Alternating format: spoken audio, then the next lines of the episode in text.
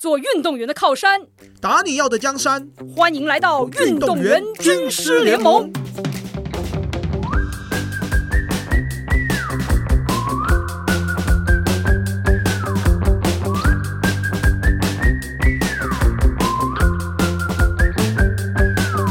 我们认识几年了啊、到现在，你知道我签名的那一次，我找你签名是国三的时候，对啊那时候在高雄，对那时候他在吃卤肉饭。到底是谁跟我吃卤肉饭？就是我们的伦敦奥运国手，绰号真男人张家泽，今天是我们来宾。耶大家好，两位主持人好，我是朱立面张家泽。哇，Truly Man，真男人。等一下，我们再聊一下这个 典故是怎么来好，的没。问题，没问题。哇，嘉泽是光头都叫你学长，对不对？你们是真的就是学长学弟的，对对对，他他以前也是读北师大的。认识多久了？应该有十二年的啦，就跟我们如果从第一次见面的话，第一次见面是那天我刚好要比赛完要，然后要等颁奖，然后想说我去吃一个卤肉饭，然后突然就有一个理着光头的国中生男生，然后突然说：“哎、我可以跟你要签名吗？”我说：“哦，好啊，好啊，我有我见人就签嘛，反正有有机会我就请快签一签。”之后上了高中之后，比赛的时候遇到，嗯，然后之后聊天才知道说，哎、原来那时候那是他，要不然我我也不认识。对，所以你对于这个光头的男孩是觉得很有辨识度的，你是很有印象的是？以前国中很多 都是光头男，那个年代 那个年代教练流行流行光头啦，就是其中一个光头。对对对对对，嗯所以是之后才知道说原来是他那时候找我签名，所以这个就证实了你看到喜欢的偶像就赶快拿点勇气，大胆的跟他要签名。我觉得这是一个学习过程。有些教练跟我说，他学生很想跟我合照或签名，我说那就比赛不就遇到吗？他说、啊、不好意思。我说你不好意思，你还当运动员？你不好意思就不要当运动员了。你这次不要不好意思就来了，你你来了，呃，你至少你自己是学习自己怎么去介绍自己嘛。嗯，对啊嗯嗯，你至少是你有勇气大踏出第一步。对我就觉得那那是很蛮重要的。是是是，嗯，哎、我觉得这个 闲聊到这个，我觉得不错，因为你清楚自己要什么，你就表达清楚。那至于人家要怎么回应，人家是不是方便要回应你的这种就是说期待，那这个东西就他选择就好了。那你把自己表达清楚，其实就是一个自然的，也许就是哎、开启了一段好的这种对话或缘分。因为我觉得，因为其实我们田径比赛很多时间会在田径场的骑楼底下啦，或是楼梯底下是休息区嘛。嗯，那我会我会觉得那时候是你去认识其他朋友，或是有机会跟高手请教、跟学长请教的一个很好的时机点。对，因为你并不是每一次都是在在热身，你有你有时间是在休息嘛。你去问个问题，被拒绝的机会我觉得不大，除非他正在热身，或是他正在做什么事情，你打扰到他了。对，不要那么白目就好了，不要人家正在比赛，然后你就跑去跟他说：“哎、你跟跟跟我要签名，跟你合照。”这样会影响到他热身嘛？对啊，哇，这嘉泽学长一来就非常的能够切入我们节目的一个核心，这怎么问问题，或是怎么去清楚的表达自己，嗯然后包括很多就是我们之前讲说路是长在嘴上的，对对对，还要先观察，观察你想要去接近的那个对象他在干嘛。如果你是他，你是不是哎是你想要去互动的时间？他如其实这个我也是赛，讲想讲嗯想讲给素人跑者的，不要在我们热身的时候跑过来跟我们合照，因为我们很想好好热身啊。很想好好专注。来，你跟我们说一下，你比较释放什么样的讯息，让大家可以接受到？OK，你是对他们说 leave me alone，就是让我安静的准备，还有什么时候哎、可以欢迎来跟我互动？哦，就时时时机点嘛，就比如说呃，比赛前，比赛前是一个我们需要安静下来，我们需要专心热身。就像有些舞蹈者、表演者，他们会在呃上台之前的三分钟、五分钟，会有个静心的一个状态的时刻。其实你运动员其实也需要这个时刻，甚至是你要专心做你的热身什么的。那你这个时候再来跟运动员合照的话，其实是有点干扰到运动员。是，对，然后有些运动员又可能在比赛前比较紧绷啊，就会觉得觉得他臭脸，那反而就觉得，哎、你这个运动员怎么这么耍大牌？但其实不是，他就是他在紧张啊，他在紧张，所以他会觉得他脸很紧绷，那你就觉得他臭脸。那但是什么时刻 OK 呢？就是比完赛的时候，比完赛的时候，其实你随时找我们拍照啊、合照啊、签名啊，来者不拒啦。吃饭的时候，我吃卤肉饭的时候，我都签名了，OK 的，没问题的，没问题的，对。OK OK，好吧，我觉得这个蛮好的，因为很很直接，就做什么事情你察言观色，然后了解一下对方的情况，你就比较好去互动。是啊，是啊，是啊，是啊。对对，而且运动员真的是在比赛前，很多的选手甚至会，他有的是选择戴耳机，然后帮助自己啊进入情境，而且有点是释放给外界讯息，说，哎，我不是要跟你互动的这个事情。对对对，没有错，没有嗯错。哇，太好了，这聊天这么自然。这很顺利哦。对，哎、其实我我先讲一下，就是为什么那个时候我会知道嘉泽学长。其实那个时候在高雄啊，其实是我第一次看嘉泽学长比赛。那我为什么会知道他？其实是一个很重要关键。现在自媒体很发达，但在早期自媒体其实没有这么发达。十几年前没有什么人在用 YouTube，可是嘉泽学长他的这个训练团队当中，就是有人会剪影片，然后有人会上传到 YouTube。所以其实你可以看到嘉泽学长的 YouTube 是很早，二零一二哎，二零零几就开始在更新了。那时候他们叫和谐长跑俱乐部，是很早期的跑团，然后所以就那个时候就会哇，国际邀请赛可以在网络上看到选手比赛。那那时候也没有转播，然后就是看他们的 YouTube，然后包含了什么大专杯啊，因为学长他们都会去做记录嘛。那我觉得就是还蛮有趣的一个现象。然后包含他们之前在阿里山异地训练，学长还自创了一个人人都有一分钟，刚嘉泽学长多次露出一种慈祥的 那个笑笑容。其实也不是特别需要去创立什么那个自媒体频道，就是我觉得这是一个记录。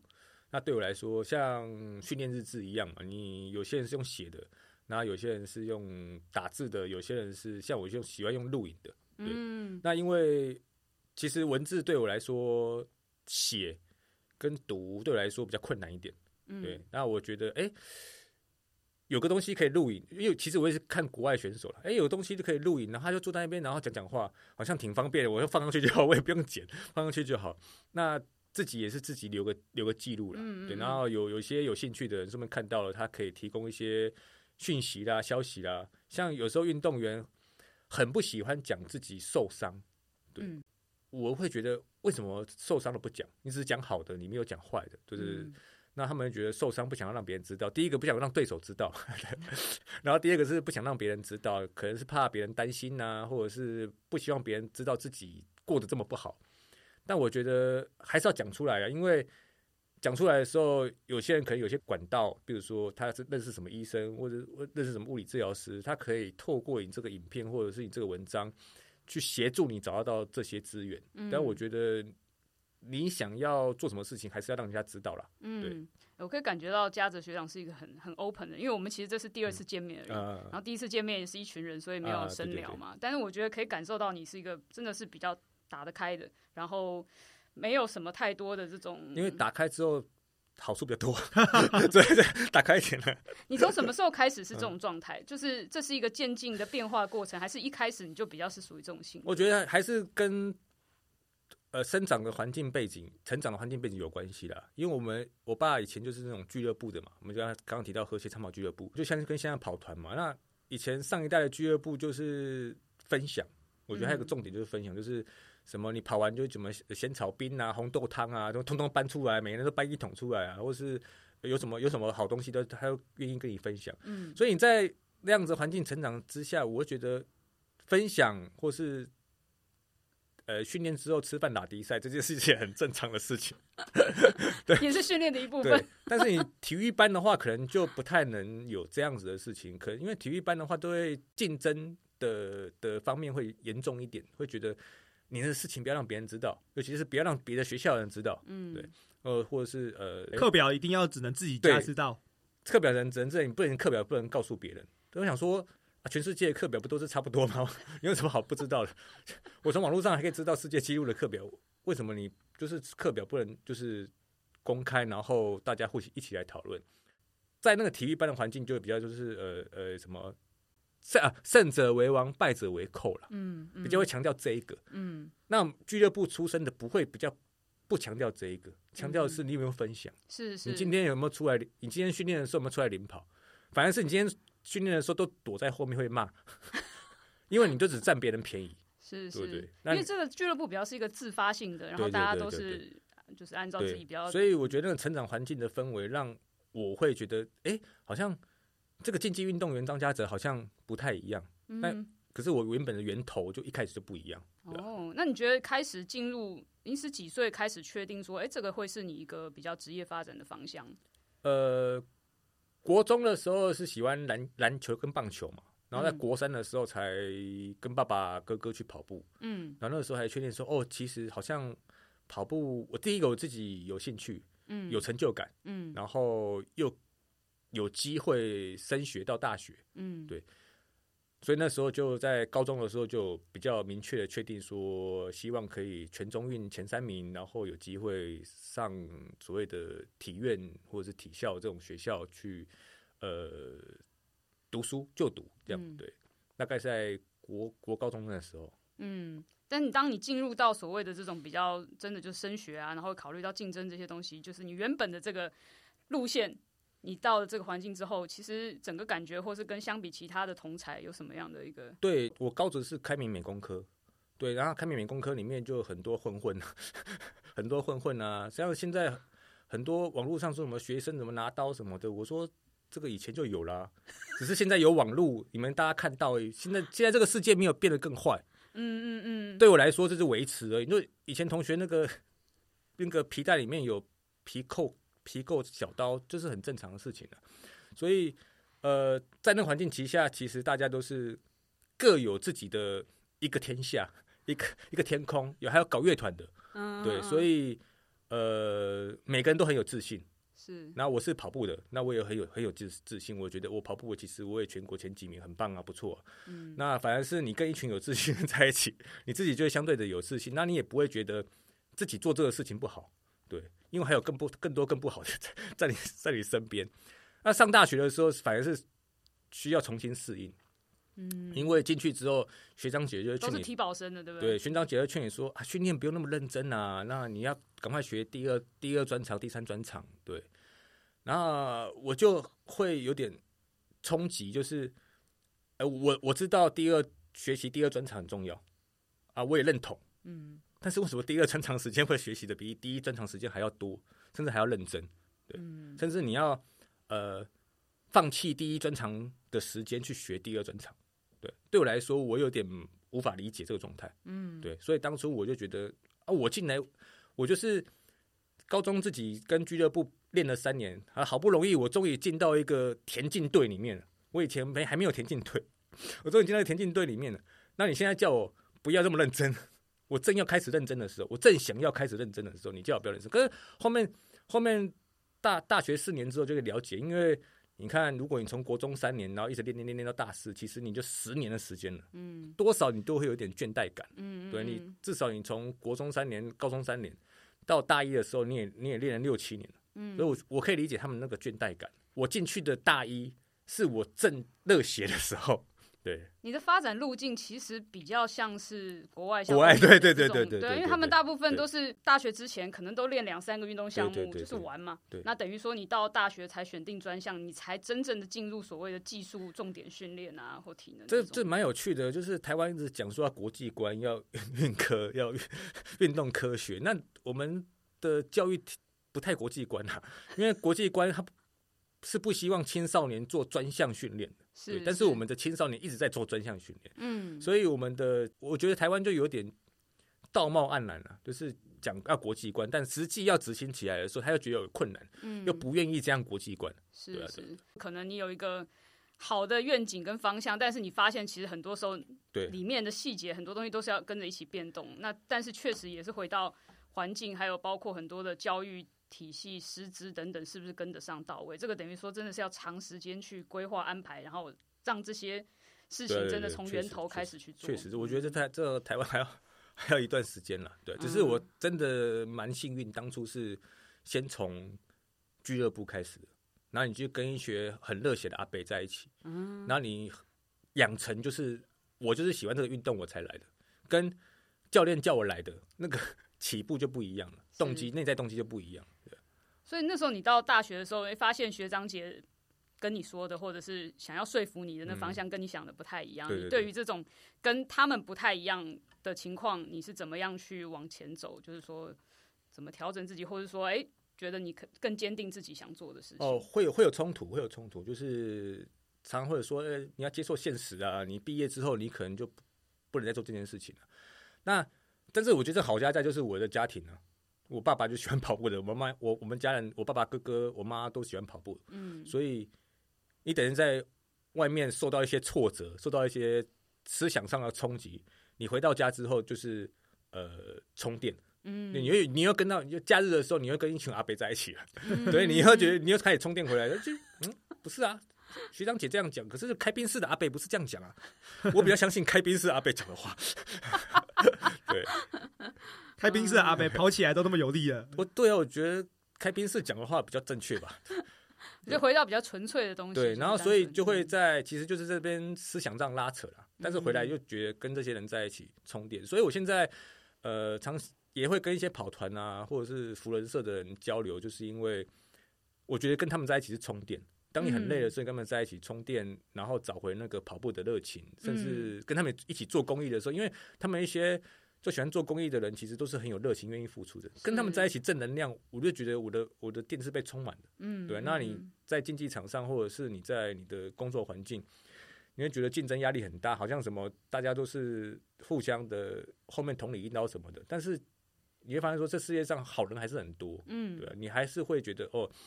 世界是美好的，不会是只有那么糟糕。所以，所以我觉得那个呃，运动员或者一个人的的的的的环境跟他的环境的范围，嗯，跟他接触的人脉多少，嗯。其实会影响到他心内心上的发展。是是，而且真的，尤其是像跑步是一个个人的运动项目，嗯。然后你有这个机会可以接触到更多人，然后包括很多时候，我们等下后面会讲到运动员去争取资源等等的。是，当你接触到比较多人，当你跟不同人有聊过，而不是只有从体育人或是运动员的视角去去思考事情，也可能会打开很多扇不同的嗯，窗。是啊，是啊，嗯对不过让我觉得学长最有趣的一点就是说，因为以往我们运动员啊都是比较是被接受帮助，那学长那个时候就觉得说，哎、我永远都等别人来，那如果今天别人不来找我怎么办？所以他都是选择主动出击。对，我觉得还是以前 以前小时候的备受影响，因为呃，好像以前的观念，以前还没有媒体的时代啦，就是就是你就什么都不要想，你就好好训练，然后就会新闻报道你，然后你就会出名嘛。对嗯，但是你会发现说，我我这个年代刚好是接到媒体的，接到那个网络的年代，嗯，对所以会觉得好像不是在用过去那样的方式。对，嗯在你默默无名还没有成绩的时候，其实你已经可以开始累积了。嗯，而且我觉得默默无名的时候开始累积是最好的，因为你一开始一定会讲错话，写错东西、不好的东西，然后那些东西因为你当初还没还还默默无名，所以那个伤害是很小的，骂你的人是很少的。对对，那你就知道说哦，什么东西该讲，什么东西不该讲。嗯那你会开始越来越清楚这个社会上的界限在哪里。对社会化的一个对对对 对嗯，当然嘛，我们以后还在社会上还是要混吃、混吃、混喝嘛，对？所以这个界限，你在你很年轻的时候，其实你就知道说这个说话界限或做事的界限。等到你真的有名的，你你要发声的时候，你知道的你更多了。你那个时候是不能说错话的，那个说错一句话，你你后面你可能之前十几年累积的，可能就就没了。对，所以我觉得越年轻开始越好，你才知道说，呃，网络的生态或者是这个媒体的的对打，应该是如何去做，因为没有人教你啊，你只能在这之中自己做摸索，或是嗯你去看一些其他的选手的访问的影片，你才知道说哦，什么是要说的，什么是不该说的。对，嗯嗯，哎、其实我感受到一个东西，就我们刚刚聊的这些，就是因为你的从小的生活环境是比较开放一点，而且是俱乐部形态，然后大家互相在一起都是。就是大家有共同的爱好，嗯然后都自主性比较对强，所以我觉得就是我们之前在聊，很多时候运动员在场上怎么样把好的本能放出来。我觉得其实你在日常生活中的一些习惯，然后跟你的生活状态，其实那个也是培养你本能的一种环境。虽然说跑步跟这种呃平日的这种 hang out 或者是社交其实不一样，但是当你在那个环境之下，你是很很舒服、很放得开的，然后你是因为你要跟人互动，你要充分的打开去观察，所以你在学习东西的时候，你比较不会把自己限制住。然后我觉得再回到你的竞技领域的时候，其实这个东西你有没有感觉到影响你学习事情方式有什么样的一些呃更多的启发？是你本来如果像其他人相比其他人吧，如果他是一个比较传统的只只做这种呃专项训练的路径，你比哦别人更懂什么事情？我比较会主动去找问题的答案，因为我觉得一般传统出身的国高中就已经是体育班的，会比较习惯到大学之后会比较习惯等答案，嗯就等教练发指令嘛，对啊，嗯然后教练发完指令之后就我就照了教练的指示做就好了。嗯。到大学的时候，或到甚至到研究所的时候，发现说，其实有有几有几次比赛比不好的时候，我会说，啊，这是因为那时候我爸也是有当我教练嘛，我说嗯。啊，这是我爸下的指令啊，我会这样想，嗯。然后最后想想不太对，嗯。就是我只是在逃避责任，嗯，对我只是把责任推给教练或者推给我爸，但其实，在场场地里的时候，我是可以去更改这个战术的。嗯但为什么我没做？因为我我可能就是呃呃害怕我爸，对，害怕教练。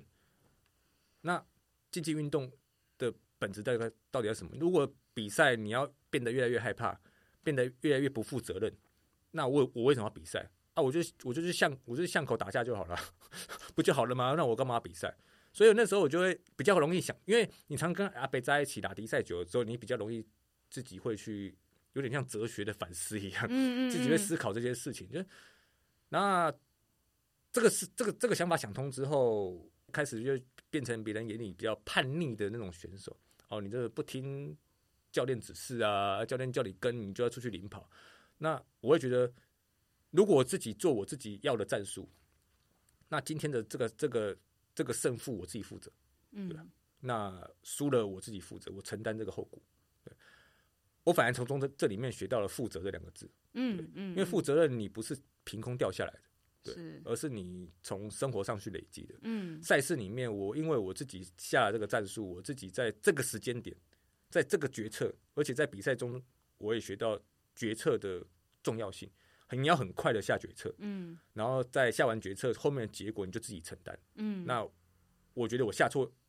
的决定，那我以后就改进。嗯所以我会一直不断的进步，而不是、嗯啊，都是教练说的，都是教练说的。那很你很容易什么事情以后都是啊，那是别人说的啊，那是别人叫我做的、啊，对啊，那是政府就是这样干啊，对啊，我是照着政府做而已、啊。嗯那你只是就可能跟那个纳粹的军人一样啊，都是都是上级的指示啊，我只是负，我只是因为上级的指示我才去杀那些人而已啊，而不是我去杀人。对，就最后只是会变成一个逃避的心态了。嗯对啊，我觉得这样并不是会变成一个所谓成熟的人。嗯，其实这是就现在大家可能会聊到 critical thinking，、就是独立思考的呃判断的能力。你觉得最最先要跨出这一步，就是说真的是大家可能真的大部分运动员，可能教练会提供你一些战术的指导，跟着怎么做在场上。然后你觉得当时你跨出那步，就是你要能够去有勇气去承担，甚至是做出一个也许你会觉得，哎，教练不见得会支持的选择的时候，你当时你觉得？有一什么样的一个坎吗？或者说你觉得其你观察其他人最没有办法去往你这个方向去发展的这种限制会是什么？我觉得我还是比较幸运的那一群啊，就是因为教练是我爸，嗯 你可以不要理他，对，你可以跟爸爸爸爸耍脾气啊，对。那可是像就之前光头有一集就是说怎么说那个跟教练说 no 是不是？对，yes or no，然后他不是那时候讲很多什么啊，你什么时候要说 no，什么时候说？那我我那时候在听的时候说，你以前敢这样讲吗？你以前高中的时候敢这样讲吗？你敢讲给潘老师听吗？潘老师会听吗？哎，这是个好问题对哦。啊，可是他们的，因为他们的资源其实是被掌握在教练的手里的，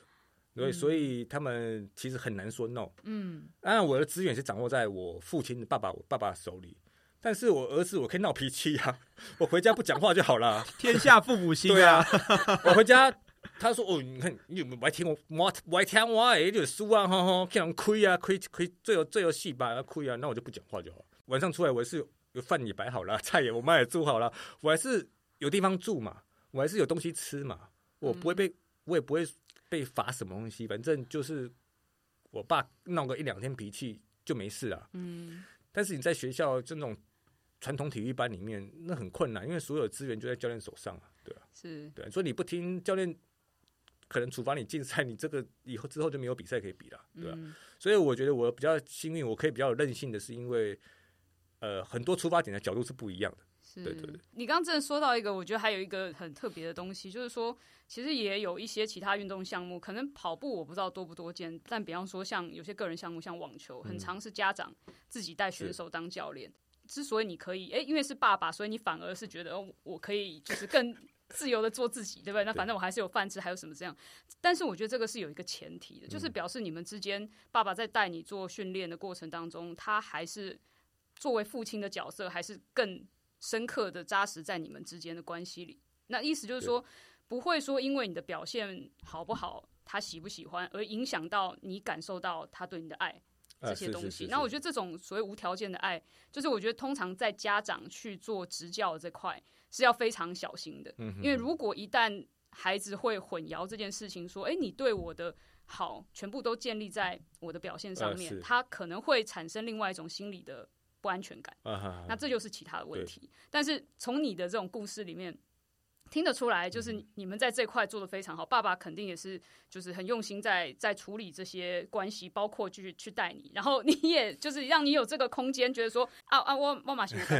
对对，就是我自己也有我自己想做的。啊啊。所以这个我觉得就是算是一个真的蛮健康的一个一个，其实确实的，因为其实国中的时候，我我现在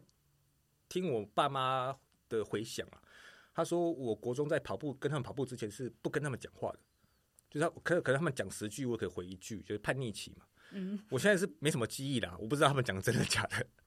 但是可以理解，是因为跑步之后，我们的父母父子之间或者是母子之间的话语是比较比比较多的，有共同话题嘛，嗯，所以反而会比较珍惜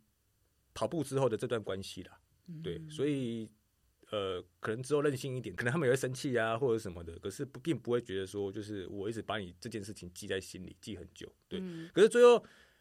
最后他们也会发现，说我这样子刚开始看起来很任性的事情，其实是未来对我来说。几年之后成长起来，他们也觉得哦，当初其实这样子做也是 OK 的。那我他他们知道我在做什么，是对对，是。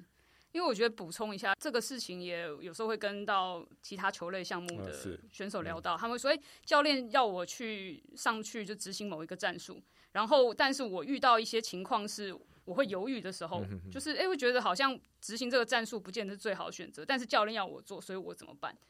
所以这个其实我相信，在很多的竞技里面，就是当你有战术，尤其是团队的时候，哎、你真的是确实会遇到这种可能，也许你在下面布置战术的时候，场上发生的变化，其实不见得是最好的去执行的战术的时候。确实，可是我觉得这个会有一个，所以现在听众你如果是国高中哈，你不要马上就学我，就是这是会有一个阶段性的，就是你还是要听教练战术，因为你还在学习嘛，你学习什么战术，你一定要累积到一个一个你有反思的过程，反你有你会有反思的过程的、而不是你什么都还没学会，你就开始在那边跟教练唱反调。嗯，哦，反思跟唱反调不一样。是，呃，反思是你有理由的，你有文献证 证实的，你可以找到别人说的话或别人写过的文字去证实你这件事情是对的。嗯啊，唱反调是你找不到别人说过这个话，你只是想要反对而反对，这两个东西不一样的。对，那我当初会觉得，呃，我要自己负责，然后我要自己做下自己在场上的时候，如果呃场上的情况改变了，那我要自己去改变这个战术。那是因为我要学会负责这件事情，我是有理由的，我不是因为我想反对我爸，然后去做这件事情。所以年轻的听众的话，你们要先清楚一下，这是不一样的差别。嗯，这个理由确实是非常重要，嗯而且这个理由我觉得更多会是来自于我们之前在讲的，就是感官打开，啊因为是是你在球场上，嗯不是你的教练，所以场上发生很多事情，赛场上很多变化，是你充分的感受到，哎，你知道很多这些原因在改变，这些动态的变化之中，嗯我有更好的方式去处理，然后诶，我知道原本的方式可能不见得是最好的情况，我可能可以做一些调整，但这确实最后你是要有承担的，然后你要能够对你的选择去负责，然后你可以说得出一二三，然后包括你后面确实你可能结束之后，你会有机会去检验说，诶，我当时的选择是不是最合理的？那是不是有讨论的空间？那反正这个确实就是比赛也是一个经验累积的过程。对，是的，是的，我觉得这是比赛过程，就是经济运动让你成长最好的部分了。最好的部分就是你可以去想这件事情，你到底做了什么事情？对，嗯，善用自己的比赛经验，让自己累积。